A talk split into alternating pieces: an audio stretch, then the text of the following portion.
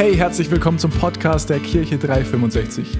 So cool, dass du heute dabei bist. Bevor wir gleich reinstarten in die Predigt, check mal unsere Social Media Kanäle aus. Auf Instagram, auf Facebook, auf YouTube oder einfach unsere Homepage, weil da findest du auch alle Infos zu unseren Live-Gottesdiensten an den Standorten. Und egal wo du gerade bist, wir hoffen, die Botschaft spricht zu dir, ermutigt dich und bringt dich einen großen Schritt weiter. Und jetzt ganz viel Spaß beim Zuhören. Für alle, die mich noch nicht kennen und auch für die, die online zuschauen oder zuhören im Podcast, mag ich mich nur kurz vorstellen. Äh, ich bin der Johannes Tomaschek, ich bin Pastor an dem Standort da in Trostberg, leite ihn gemeinsam mit meiner Frau, der Annette, die vorher das Abendmahl gemacht hat, die habt ihr schon kennengelernt. Ähm, und wir sind jetzt interimsweise bis Ende August, Mitte September so an diesem Standort die Pastoren, weil Pastor Robert und Irmi äh, unterwegs sind, haben sich eine Auszeit genommen, auf Neudeutsch ein Sabbatical von fünf Monaten. Und die werden zurückkommen und Vielleicht wird alles so bleiben, wie es jetzt ist. Vielleicht wird sich aber alles ändern. Und das sehen wir dann, das ist für uns auch spannend, für Annette und mich, äh, weil man irgendwie auf dem Wasser so unterwegs ist. Okay, wissen nicht genau, wie läuft's. Für uns alle ist irgendwie spannend. Aber wir freuen uns drauf, auch wenn sie wieder zurückkommen. Ähm, ja, aber das bin ich. Ich bin auch nur Jugendleiter von unserer Kirche, von allen Standorten. Und ja, es freut mich so, in so viele schöne Gesichter zu schauen. Ähm, volle Hütte. Und das ist richtig cool. Bevor wir beten, mag ich nur kurz, ah, bevor, wir, bevor die Predigt startet, mag ich nur kurz beten. So. Bevor wir beten, habe ich nur einen Satz extra gesagt. Okay. Halleluja, Herr. Wir danken da, dass du echt bist. Wir danken da, dass du hier bist. Wir danken da, dass du ein persönlicher Gott bist. Herr, und ich bete einfach, dass du heute zu jedem persönlich sprichst, zu jedem, der da ist, halt ganz persönlich sprichst. Ich bete, dass wir unsere Herzen aufmachen, dass wir voll Erwartung sind, äh, von dir zu hören. Ich bete, dass wir bereit sind, ähm, Neues von dir zu hören, alte Dinge bestätigt zu bekommen. Ähm, und ich bete, Herr, dass du durch mich sprichst. Ich mag dein Gefäß sei und ich mag, dass einfach das durchkommt, was du halt weitergeben magst. Ich danke dir dafür, dass du da bist. In Jesu Namen. Amen. Amen. Äh, wer öfters in dieser Kirche ist, der weiß, dass Annette und ich äh, mit Benedikt, mit meinem Bruder, äh, die letzten eineinhalb Wochen, fast zwei Wochen in den USA waren. Und in den USA ist ja irgendwie alles größer. Ähm, größere Straßen, größere Autos, größere Häuser, größere Kirchen, alles Mögliche. Und Ursache, die, die es auch mehr gibt, äh, ist ungesundes Essen. Zu jedem Essen gibt's ein Softdrink dazu, ein Glas, und es wird ständig aufgefüllt. Das heißt, du hast, kannst unendlich viel Softdrinks trinken, Fanta, Cola, was auch immer. Das Essen ist teilweise super fett, es ist schwer, Essen zu finden, das nicht so fett ist, und es ist in fast allem Zucker drin. Das ist auch nicht so cool, aber irgendwie, ja, es schmeckt schon auch gut. Also, und ich muss ganz ehrlich zugeben, ich habe ein bisschen zu viel von dem ganzen Zeug gegessen. Und ich merke, es war in dem Moment lecker und man hat dann so ein, so ein Verlangen danach, ja, gib mir mehr von dem Zuckerzeug, gib mir mehr von dem fetten Zeug. Und für den Moment ist voll spaßig und befriedigend. Aber im Nachhinein, jetzt, wenn man wieder zurück ist in seinem echten Leben, fühlt man sich unzufrieden und ein bisschen speckig. Und man denkt sich einfach so, Mann, es war zwar lecker, aber hat es das wirklich gebraucht? Das ist nicht die Ernährung eigentlich, die mein Körper braucht so. Und wenn man dann im Gegensatz dazu gesunde Nahrung nimmt, wenn man davor sich viel ernährt hat von dem ganzen Junkfood, so heißt es ja, Müll essen, eigentlich auf Deutsch übersetzt, äh, dann ist es am Anfang vielleicht gar nicht so lecker, das gesunde Essen. Ich weiß nicht, von euch können das sicher viele nachvollziehen. Vielleicht gibt es auch Leute, die haben noch nie ungesund gegessen, da herin. Herzlichen Glückwunsch, ich bin keiner davon. Ähm, aber einfach, weil man das andere gewohnt ist. Aber wenn man sich dann gut ernährt und sich da entscheidet, sich gut zu ernähren, dann wird das zur neuen Norm dann wird das normal und dann schmecken, dann passt sich der Darm an, dann passen sich die Geschmacksnerven an und dann schmecken die Sachen, die einem davor nicht geschmeckt haben, weil sie zu gesund sind, schmecken einem dann auf einmal und man mag gar nichts von dem süßen Zeug, von dem fettigen Zeug mehr essen. Und außerdem, fühlt man sich gut, man fühlt sich stark, man fühlt sich frisch. Das heißt, gute Ernährung äh, macht voll den Unterschied und ich muss mich jetzt disziplinieren, dass wir wieder zurückkommen in die gute Ernährung, Wasser trinken. Ich habe so ein Verlangen nach Softdrinks, das muss ich echt sagen, das ist und ja, ich habe schon ein bisschen Zuckerjammern gehabt diese Woche, aber das stimmt ja. Ich habe gestern gesagt, ah, ich brauche unbedingt Zucker, aber ja. Aber ganz ähnlich ist es auch im Geistlichen. So, unser Körper braucht Ernährung und mit dem, was wir uns ernähren, das kommt dann am Schluss raus. Wenn man sich mit lauter Junkfood ernährt, mit lauter schlechte Sachen, dann kommt danach schlechte Frucht raus im Geistlichen. Man fühlt sich schwach, man fühlt sich nicht stark, man fühlt sich den Sachen nicht gewachsen, man fühlt sich fern von Gott. Und wenn man sich aber mit dem Richtigen ernährt, dann fühlt man sich Gott nahe, dann kennt man Gott, dann weiß man, was er von einem will. Und ich kann uns sagen, Gott hat gute Speise für uns die uns gut tut, die uns Kraft gibt. Und genau wie beim natürlichen Essen liegt es ganz an uns, mit was wir uns ernähren. So, ich bin schuld, wenn ich Softdrinks trinke. Ich bin schuld, wenn ich viel Fett zu mir nehme äh, und mich dann unwohl fühle. Oder ich bin auch schuld, wenn ich mich gesund ernähre. Und genauso ist es im Geistlichen auch. Und ich gehe mir davon aus, ihr seid alle hier, weil jeder irgendwie geistlich was bekommen will, oder? Wer mag geistlich hier was bekommen? Wer will geistlich ernährt werden irgendwo? Wer will geistlich wachsen? Wahrscheinlich irgendwie jeder, der da ist, zumindest in irgendeinem Maß.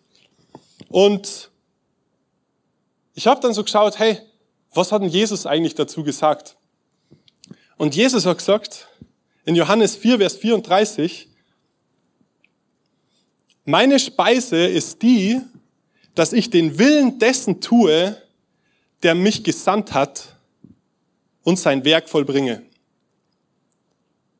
So, Jesus ist der, der vorgelebt hat, was wir nachleben dürfen, so perfekter Mensch, ähm, komplett heilig und rein. Und er hat gesagt, meine Speise ist die, dass ich den Willen des Vaters tue.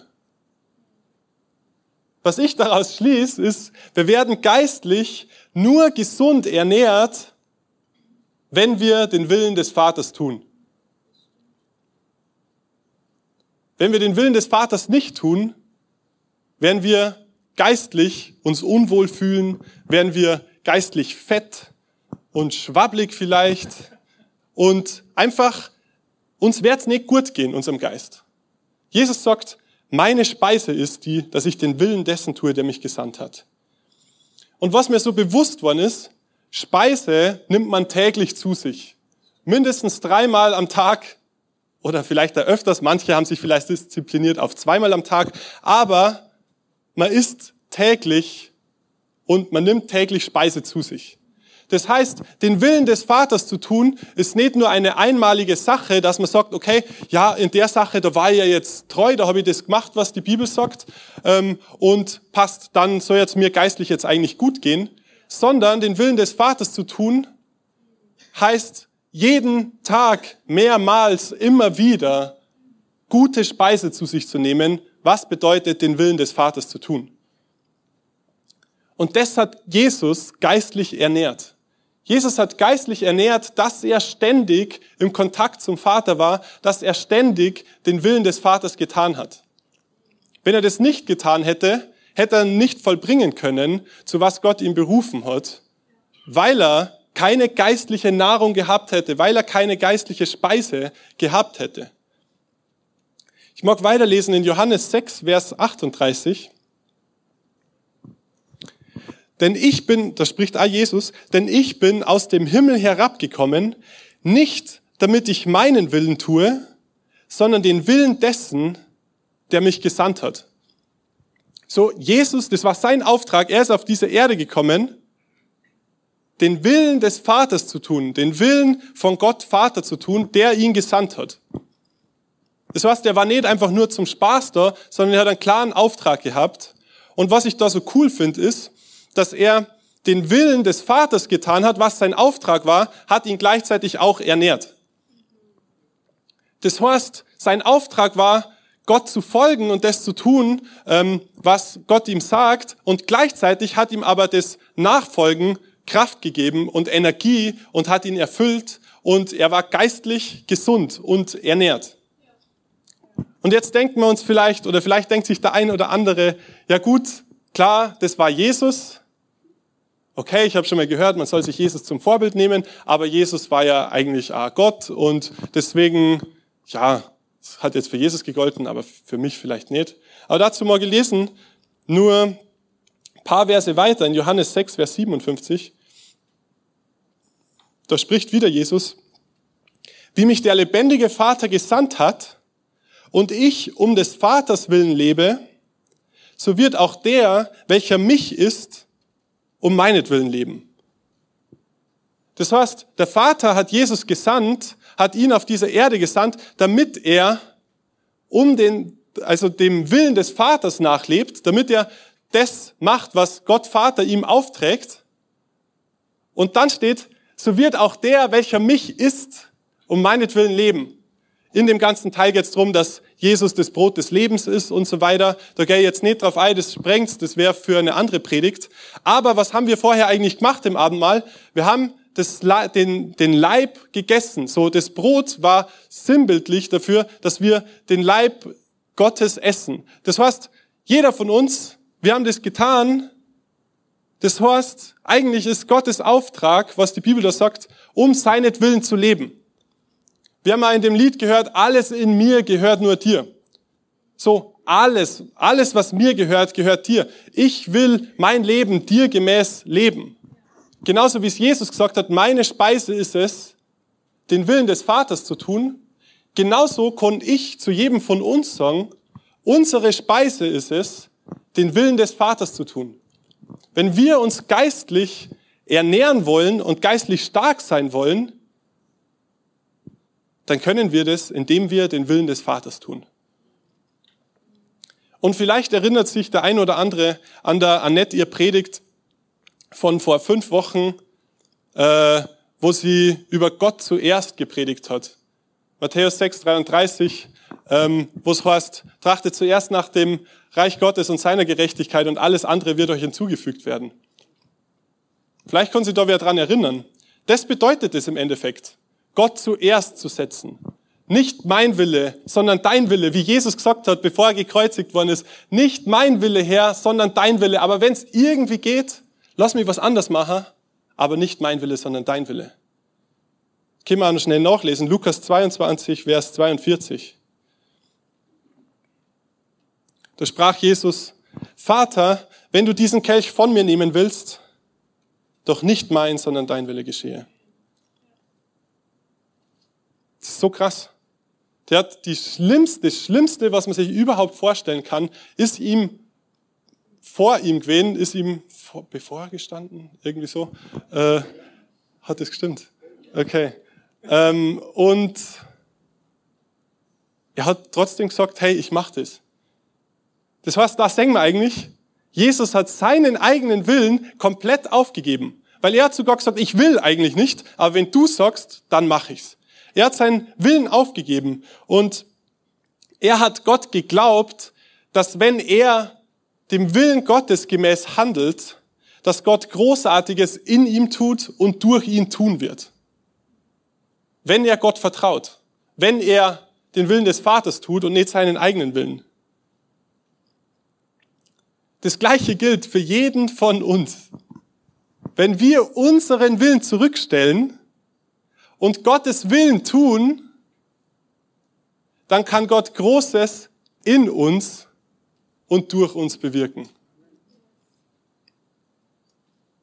Aber wie beim Essen, bei der Ernährung, es braucht die Entscheidung von uns. Wie ernähre ich mich? Mache ich das, was das Wort Gottes sagt, oder mache ich mein eigenes Ding? Und das ist in vielen Bereichen, kann man das anwenden. Es fängt an mit unserem Denken. Denke ich das, was das Wort Gottes über mich sagt, oder denke ich was anderes? Glaube ich das, dass die Bibel sagt, dass ich äh, wunderbar geschaffen bin? Glaube ich, dass die Bibel äh, sagt, dass er gute Pläne für mich hat? Da fängt schon in unserem Denken. In was für einem Bereich noch? In unserem Tun zum Beispiel. Wenn wir unserem eigenen Willen gemäß handeln die ganze Zeit, dann kann Gott das nicht so gebrauchen, wie wenn wir seinem Willen gemäß handeln. Im Alltag, der ganze Alltag, aber in Bezug auf die Gemeinde, in den ganzen Bereichen. Oder in der Erziehung von Kindern, in der Ehe, wie lebst du da Ehe? Mit Nachbarn und Arbeitskollegen, wie gehst du mit denen um? Mein Wille geschehe oder dein Wille geschehe? Mit unseren Finanzen, wie gehen wir mit unseren Finanzen um? Mein Wille geschehe oder dein Wille geschehe? Mit unserer Zeit, so viele Dinge, unser ganzes Leben, jeder Bereich unseres Lebens, für jeden Bereich unseres Lebens haben wir die Möglichkeit, den Gottes Willen zu unterstellen oder unseren eigenen Willen, eigenen Willen zu tun. Und nur wenn wir den Willen Gottes tun, werden wir geistlich dahin kommen, wo er uns eigentlich sieht. Das Potenzial, das er in uns hineingelegt hat, wird nur zur vollen Entfaltung kommen, wenn wir seinen Willen über unseren eigenen Willen stellen. So wie es Jesus gemacht hat. Er hat gesagt, nicht mein Wille, sondern dein Wille. Und das war die schwerste Challenge, die man überhaupt erleben kann.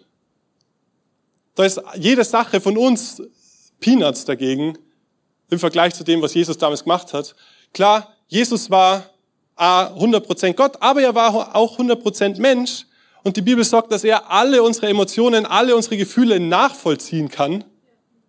Das heißt, er hat sich trotz der gleichen Emotionen und Gefühle und Gedanken, die wir auch haben, dafür entschieden, seinen Willen niederzulegen und den Willen des Vaters zu tun. Jetzt ist natürlich die Frage, wie findet man den Willen des Vaters raus? Und wie können wir Gott glauben und vertrauen? Weil das ist nochmal eine Geschichte. So, den Willen erkennen, okay, aber dann glauben und vertrauen. Und ich habe so festgestellt für mich, dass Gott vom fremden, entfernten Wesen zum persönlichen Freund, zum persönlichen Vater, zum persönlichen Chef werden muss. Und wie macht man das? Wie, wie wird er das? Indem man nah an seinem Herzen ist. Ich glaube, jeder kann das irgendwie nachvollziehen, wenn man einen Vorgesetzten hat zum Beispiel und der lässt einen nicht nah an sein Herz ran oder man selber ist irgendwie verschlossen und ist zurückhaltend und der gibt einem Aufträge und man denkt sich, Alter, Interessiert mich nicht, was du sagst. Ich mache mein eigenes Ding. Aber wenn man selber sein Herz öffnet und die Person auch ihr Herz öffnet und man dann miteinander spricht und Vertrauen gebaut wird und dann ein Auftrag kommt, dann so, hey cool, ich vertraue dir, ich weiß, du meinst das gut, ich weiß, du hast die richtigen, die richtigen Pläne. Und dann ist es kein Problem eigentlich.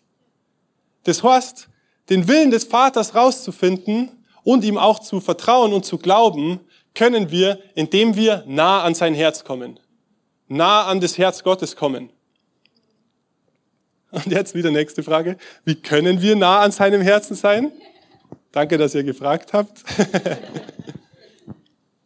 ich habe, gibt's viele Sachen, aber ich habe mal drei Sachen, die für mich ja herausgestanden sind, rausgeschrieben.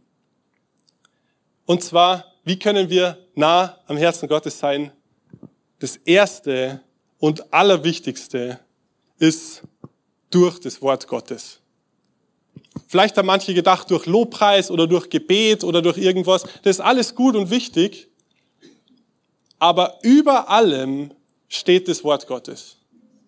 Das Wort Gottes als einziges ist komplette Wahrheit, ist komplett unveränderbar, ist dasselbe gestern, heute und in alle Ewigkeit. Was sagt das Wort? Egal was für eine Sache wir begegnen, wir können uns die Frage stellen, was sagt das Wort?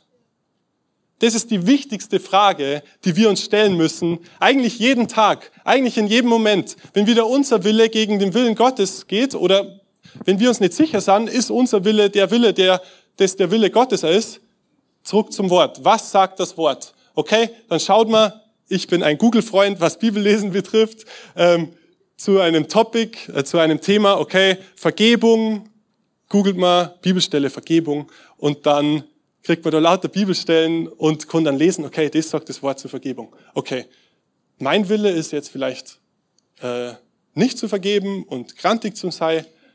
Okay, aber das Wort sagt, vergib. So einfach ist es eigentlich. Ähm, ja, ist wirklich so. Und das Wort Gottes ist zu 100% gut und zu 100% für uns und hat zu 100% die besten Pläne für unser Leben. Das heißt, wie kommen wir näher an Gottes Herz, indem wir sein Wort lesen, aber beim Lesen Herz lang nicht auf. Lesen ist ganz nett und ist gut, aber wenn wir das Wort Gottes nicht auch sprechen, über unser Leben, über unsere Umstände, wie wir vorher im Gebetsmoment erklärt haben, so, hey, das Wort Gottes sagt das und das, ich bitte ihn einmal und dann danke ich ihm dafür, dass das, was er in seinem Wort verspricht, Realität wird in meinem Leben. Das heißt, wir sprechen das, sagen, danke Herr, dass du mich erlöst hast. Danke Herr, dass du mich geheilt hast. Danke Herr, dass du mich versorgst. Sprechen, Wort Gottes lesen, Wort Gottes sprechen, darüber nachsinnen und meditieren. Das ist auch wichtig. Nicht nur einmal lesen, okay, passt, habe ich gelesen, kenne ich schon. So ist mir, ganz ehrlich, ich glaube gestern oder heute bei Johannes 3, Vers 16 gegangen. Habe ich im Kindergottesdienst schon gelernt. Da steht, so sehr hat Gott die Welt geliebt, dass er seinen einzigen Sohn gab, damit jeder, der an ihn glaubt, nicht verloren geht, sondern ewiges Leben hat. Wer von euch bekennt sich schuldig, dass er sowas schon mal gemacht hat? Ah, Bibelstelle kenne ich schon. Okay, drüber gewischt. Passt, nächste Seiten. und nachsinnen, auch über Sachen, die man schon lang gehört hat. Meditieren und dann danach handeln. Es hilft alles nichts, wenn man das nicht umsetzt, was man im Wort Gottes liest, was man im Wort Gottes äh, vom Wort Gottes ausspricht, was man drüber nachdenkt. Wenn wir nicht danach handeln, wird es nichts verändern in unserem Leben. Und werden wir auch, ja, vielleicht ein bisschen näher am Wort Gottes sein, äh, am Herzen Gottes sein, aber so richtig nah an sein Herz kommen wir erst, wenn wir nach dem handeln, was wir auch lesen, was sein Wort sagt. Das ist das Erste und Allerwichtigste. Was sagt das Wort? So können wir Gottes Herz kennenlernen, ihm vertrauen lernen, äh, wenn wir das lesen und danach handeln. Zweite Sache, die ich mir bewusst worden ist oder die für mich herausgestanden ist, ist im Gebet hören und sprechen. Gott im Gebet kennenlernen, sein Herz im Gebet kennenlernen. Und ich habe bewusst zuerst hören und dann reden oder sprechen gesagt. Weil ganz oft ist so, wir beten und laden unsere Sachen so bei Gott ab, da, da, da, passt Gott, ich brauche das, das, das, Bestellliste. Nimmst bitte das aus dem Discounter mit, aus dem Supermarkt. So jetzt überspitzt formuliert. Aber ganz oft hören wir nicht zu und nehmen uns nicht die Zeit, um tatsächlich zu hören, was Gott zu sagen hat.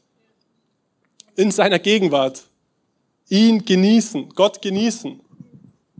Wirklich Zeit rauszunehmen und nicht, okay, das mache ich jetzt anders schnell und abgehakt und fertig. Sondern wirklich so bewusste Zeit rausnehmen, wo das länger ist, als man vielleicht theoretisch bräuchte.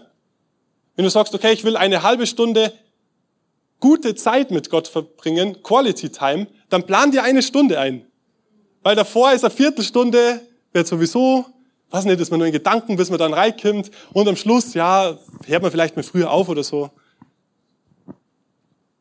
Aber Zeit im Gebet verbringen, dadurch kommen wir näher an sein Herz, dadurch wächst das Vertrauen, dadurch wächst der Glaube.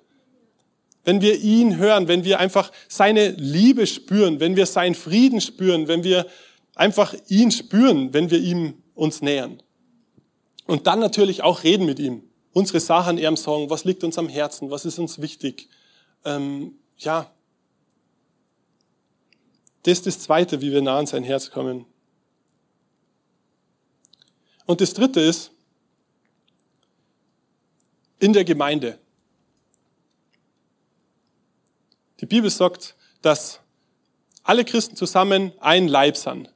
Und Gott hat die Ortsgemeinde geschaffen, da wo ihr gerade alles sitzt, als repräsentativ, Repräsentant, Repräsentant von ihm. Die Gemeinschaft der Heiligen, sagt auch die Bibel. in dieser Gemeinschaft kommen wir näher an Gottes Herz. Durch die Leiter, durch andere Gläubige spricht Gott zu uns, zeigt uns mehr von seinem Herzen und lässt das Vertrauen und den Glauben wieder wachsen. Wodurch wir wieder unseren Willen nach hinten stellen können und Gottes Willen tun können, weil wir eben dort das Vertrauen geschöpft haben. Und Gott hat da eben extra diese Struktur geschaffen, um sein Herz zu transportieren.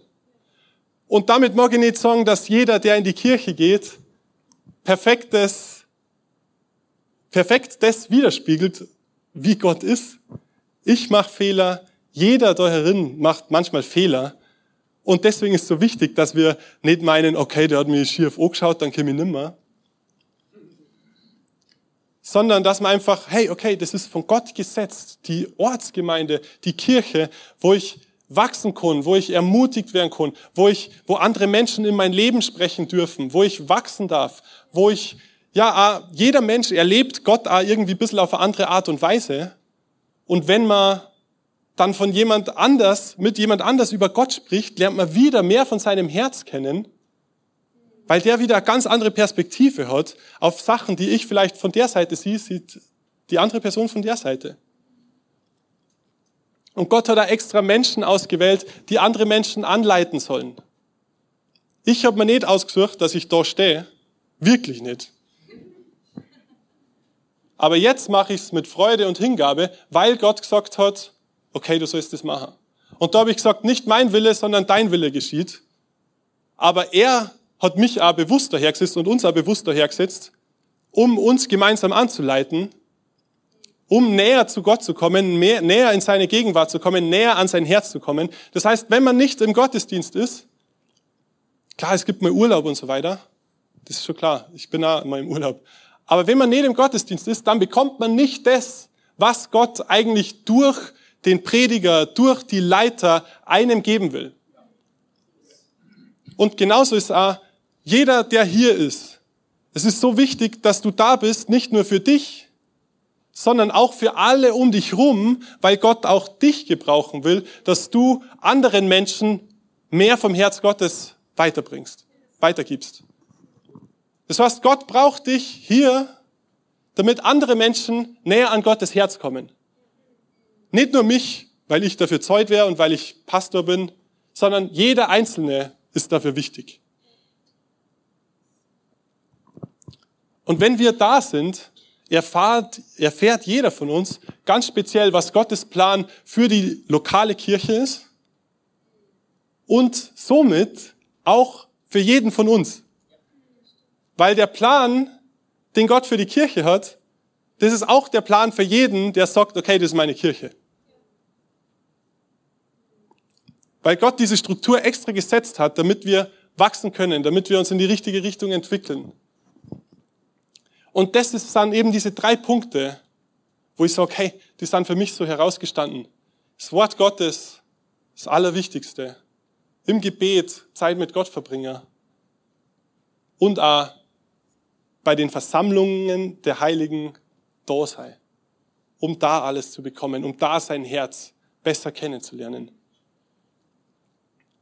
Und an seinem Herzen erfahren wir seinen Willen, erfahren wir seine Pläne, bekommen wir vielleicht einmal Hintergründe von seinen Plänen, aber auch nicht immer. Manchmal sagt er einfach nur, mach das, und wir dürfen entscheiden, okay, mache ich das oder nicht. Und da mag ich sagen, ganz bewusst, es ist unsere Verantwortung. Es ist unsere Verantwortung, ob wir in unserer gottgegebenen Bestimmung unterwegs sind. Es ist nicht Gottes Verantwortung, es ist unsere Verantwortung. Und es ist auch unsere Verantwortung von jedem Einzelnen von uns, wie sehr wir geistlich wachsen und uns weiterentwickeln. Das ist die Verantwortung von jedem Einzelnen von uns. Das ist nicht die Verantwortung vom Pastor, das ist nicht die Verantwortung vom Connect Group Leiter, das ist nicht die Verantwortung vom Dream Team Leiter oder von Nachbarn oder vom Ehepartner oder von irgendwem, sondern es ist unsere eigene Verantwortung. Genau wie es beim Essen so ist, es ist unsere Verantwortung, das, was wir in unseren Mund reinschieben, oder nicht. Da kommt kein anderer irgendwas dazu tun. Es ist ganz alleine unsere Verantwortung. Und, was mir auch ganz wichtig geworden ist, es ist auch nicht die Verantwortung Gottes. Es ist nicht die Verantwortung Gottes, wie sehr wir in unserer Berufung drin sind, wie sehr wir wirken können. Es ist nicht die Verantwortung Gottes. Es ist in meiner Hand. Ich bin verantwortlich. Es ist in deiner Hand. Jeder in diesem Raum ist selbstverantwortlich dafür. Und ganz oft ist so, dass wir den großen, endgültigen Plan gern wissen würden von Gott. Okay, also in 10 Jahren oder 15 Jahren, da schaut es dann so und so aus. Und ich hätte gern alle Details her. Und wenn ich alle Details weiß, dann kann ich mich entscheiden, mein Wille oder dein Wille. Aber so läuft's nicht. Es fängt an, im Kleinen den Willen Gottes zu tun, im Kleinen treu zu sein, zu vergeben, wenn man vergeben soll, zu lieben, wenn man lieben soll, auch wenn man sie anders fühlt. Im Kleinen fängt's an. Und er sagt uns Schritt für Schritt für Schritt für Schritt, wie es weitergeht. Wenn ich da stehe und sage, boah, keine Ahnung, jetzt bis Anfang Mitte September sind wir da jetzt auf jeden Fall nur an dem Standort und dann, schauen wir mal, dann ist auch so, okay. Aber ich kenne Gott inzwischen so gut, weil wir schon einen gewissen Weg gegangen sind, um sein Herz zu kennen und um zu wissen, dass nicht mein Wille, sondern dein Wille und dass ich ihm da einfach vertrauen kann. Und Orsach mag ich nur sagen, wenn du deinen nächsten Schritt vielleicht noch nicht weißt, dann bedeutet das, dass da, wo du jetzt bist, du das noch nicht ausgefüllt hast, was Gott da für dich hat.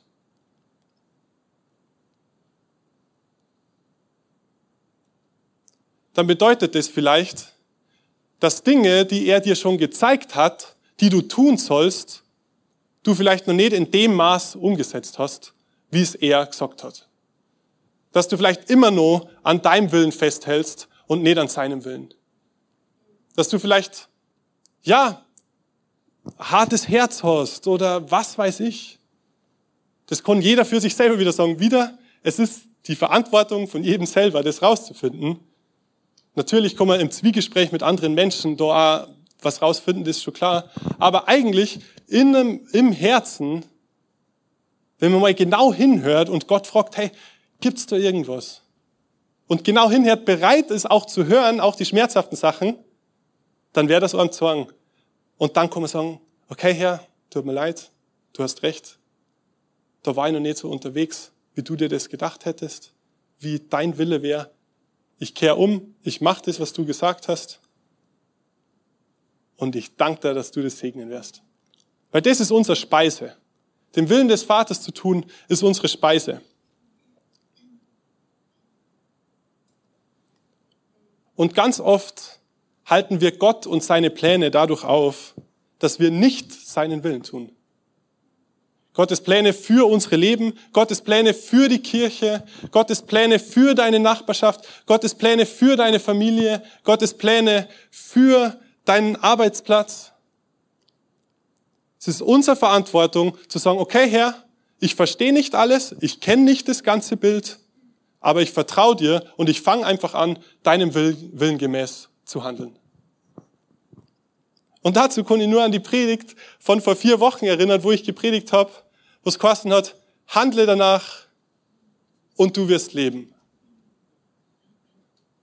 Wenn wir dem Wort gemäß, dem Wort folgen und danach handeln, dann werden wir leben, dann wird es Leben in uns bringen, dann werden wir geistlich wachsen, dann werden wir geistlich zufrieden sein, dann werden wir geistlich voll sein, dann wird es uns gut gehen. Handle danach und du wirst leben. Und wenn jeder gut ernährt ist, dann hat man Kraft und Power, seine Arbeit zu erledigen, seine Aufgaben zu erledigen, erfolgreich zu sein. Unser geistliche Nahrung besteht darin, den Willen des Vaters zu tun. Und wenn wir das machen, wenn wir uns dazu entscheiden,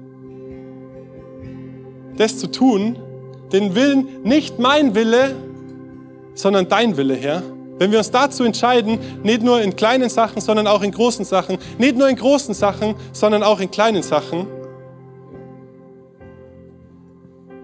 dann werden wir erfolgreich sein in allem, was Gott uns aufträgt. Dann werden wir sehen, wie Gott in uns was verändert, in uns wirkt und durch uns was verändert, durch uns wirkt.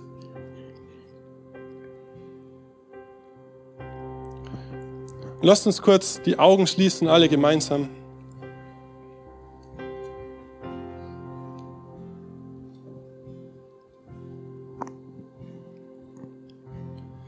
Und lasst uns kurz einen Moment nehmen und Gott fragen, tue ich deinen Willen in meinem Leben? Gibt es Bereiche, wo ich nicht deinem Wort und deinem Willen gemäß handle? Und wie es vorher beim Abendmahl war mit der Vergebung, du musst es nicht kramen, aber vielleicht springt irgendwas heraus für dich, wo du sagst, okay, ja, stimmt.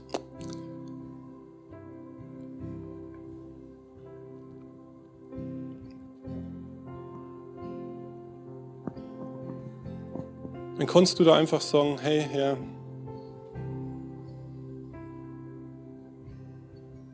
ich, es fällt mir schwer und danke, dass du mir daran erinnert hast, dass du mir das wieder gezeigt hast. Und ich will mich entscheiden, einfach deinem Willen gemäß zu handeln.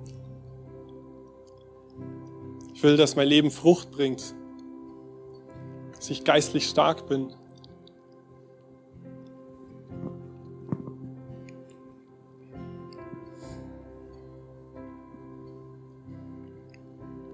Und ich glaube, dass gerade der Moment ist einfach auch der Umkehr.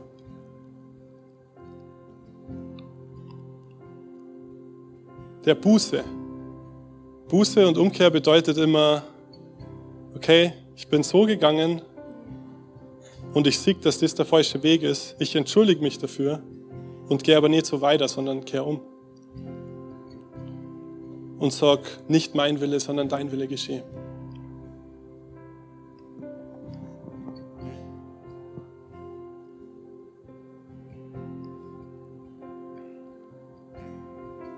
Herr, ich bete für jeden Einzelnen in diesem Raum. Ich bete für jeden Einzelnen, der zuhört, für jeden, der zusieht. Und ich danke dir, Herr, dass du jeden Einzelnen ganz persönlich kennst. Ich danke dir, dass du das Herz von jedem kennst. Ich danke dir, dass du die Vergangenheit von jedem kennst. Jedes noch so kleine Detail. Ich danke dir, dass du genau weißt, warum wir jetzt sind, wie wir sind. Wo wir herkommen, wo wir hingehen werden. Ich danke dir, dass das du zu 100% gut mit uns meinst. Und ich bete jetzt, dass halt neue Entscheidungen fallen, deinem Willen zu folgen. Dass Menschen sagen, nicht mein Wille, sondern dein Wille geschieht. Dass Mut kommt, so dass Menschen sagen, hey, okay, ich bin mutig. Ich traue mich, das zu tun, was Gott von mir verlangt. Auch wenn ich nicht weiß, was es bedeutet. Auch wenn es raus aus der Comfortzone ist.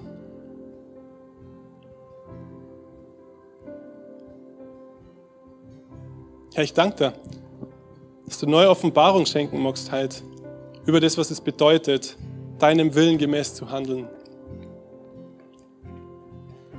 Ich segne jeden Einzelnen in diesem Raum mit Mut und Erkenntnis über dieses Thema.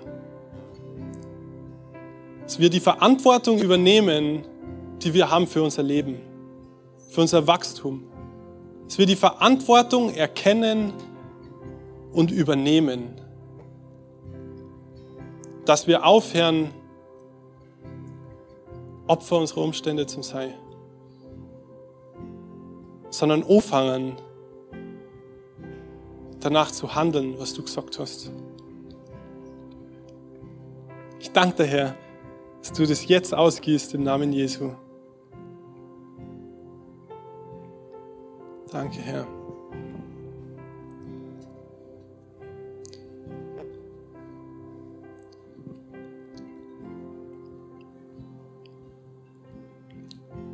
Und ich mag auch noch, Ich mag ja nur dafür beten, wenn, oder mit dir gemeinsam beten, wenn du sagst, hey, ich bin da, ich habe schon von Jesus jetzt ein bisschen gehört, jetzt auf jeden Fall in dieser Predigt, vielleicht auch davor schon, aber ich habe diese persönliche Beziehung zu Gott noch gar nicht. So wie du gesagt hast, Johannes, so sein Herz zu kennen, das habe ich noch gar nicht. Irgendwie ist da noch was dazwischen. Eine Mauer dazwischen oder so. Und die Bibel sagt, dass die Sünde uns von Gott trennt. Und dass, wenn wir gesündigt haben, dass wir nicht zu Gott kommen können. Zu Gott Vater kommen können. Deswegen hat er Jesus auf diese Erde geschickt, dass er für alle Sünde und für alle Schuld und alles, was wir falsch gemacht haben, dass er sagt, okay, ich nehme das auf mich, ich lad's auf, nicht mein Wille, sondern dein Wille geschehe, Herr und ich trock das, ich nimm's ans Kreuz. Ich zahle für alle Schuld, für alle Sünde von der ganzen Menschheit, die je gelebt hat und je leben wird. Das ist das, was Jesus für uns gemacht hat. Und weil er uns so sehr liebt, hat er gesagt, ich will's ihnen leicht machen. Nicht durch Verstehen, nicht durch irgendwie magische Formeln, sondern einfach nur durch Glauben aus Gnade können wir gerettet werden. Durch Glauben. Wir müssen nur glauben. Und ich werde jetzt ein Gebet vorbeten. Und du darfst das nachbeten. Und lasst uns nochmal alle kurz unsere Augen schließen. Wirklich, dass keiner rumschaut. Und wenn du sagst, hey, ich will das für mich heute annehmen, dass Jesus am Kreuz gestorben ist für meine Schuld und meine Sünde. Wenn du sagst, hey, ich folge Jesus nach, du bist mein Herr, dann bitte ich dich jetzt, während alle Augen geschlossen sind, dass du deine Hand hebst, einfach als Zeichen vor Gott, vor der unsichtbaren Welt. Danke, ich sehe eure Hände.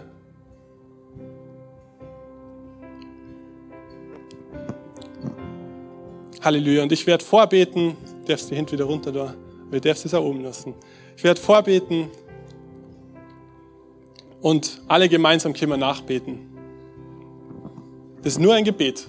Wer das aus Glauben spricht, der wird die Errettung erlangen und wird zum Kind Gottes. Halleluja. Jesus, ich glaube, dass du der Sohn Gottes bist. Ich glaube, dass du am Kreuz für meine Schuld und meine Sünde gestorben bist. Ich glaube, dass du nach drei Tagen siegreich wieder auferstanden bist. Ich will dir folgen. Ich will dir vertrauen. Sei du mein Herr. Amen. Amen. So cool. Gott hat so gute Pläne, die er dir offenlegen mag. Wir dürfen sie ergreifen. Nicht mein Wille, sondern dein Wille geschehe. Wow, ich weiß nicht, wie es dir geht, aber ich bin jedes Mal wieder aufs Neue begeistert, wenn ich die Predigten von unserem Podcast höre. Ich bin übrigens Damano aus dem Leitungsteam und ich will nur, dass du weißt, wir freuen uns immer von dir zu hören. Egal, ob du irgendwelche Fragen über Jesus hast oder einfach was Cooles mit ihm erlebt hast. Schreib uns doch einfach eine E-Mail an office.kirche-365.de. Oder wenn du sagst, hey, ich möchte die Kirche 365 gerne auch finanziell unterstützen, klick dich auf unsere Homepage, da findest du alle Details dazu, die du brauchst. Vielen Dank dafür und jetzt zum Abschluss darfst du eins nicht vergessen, Gott ist immer für dich. Bis zum nächsten Mal.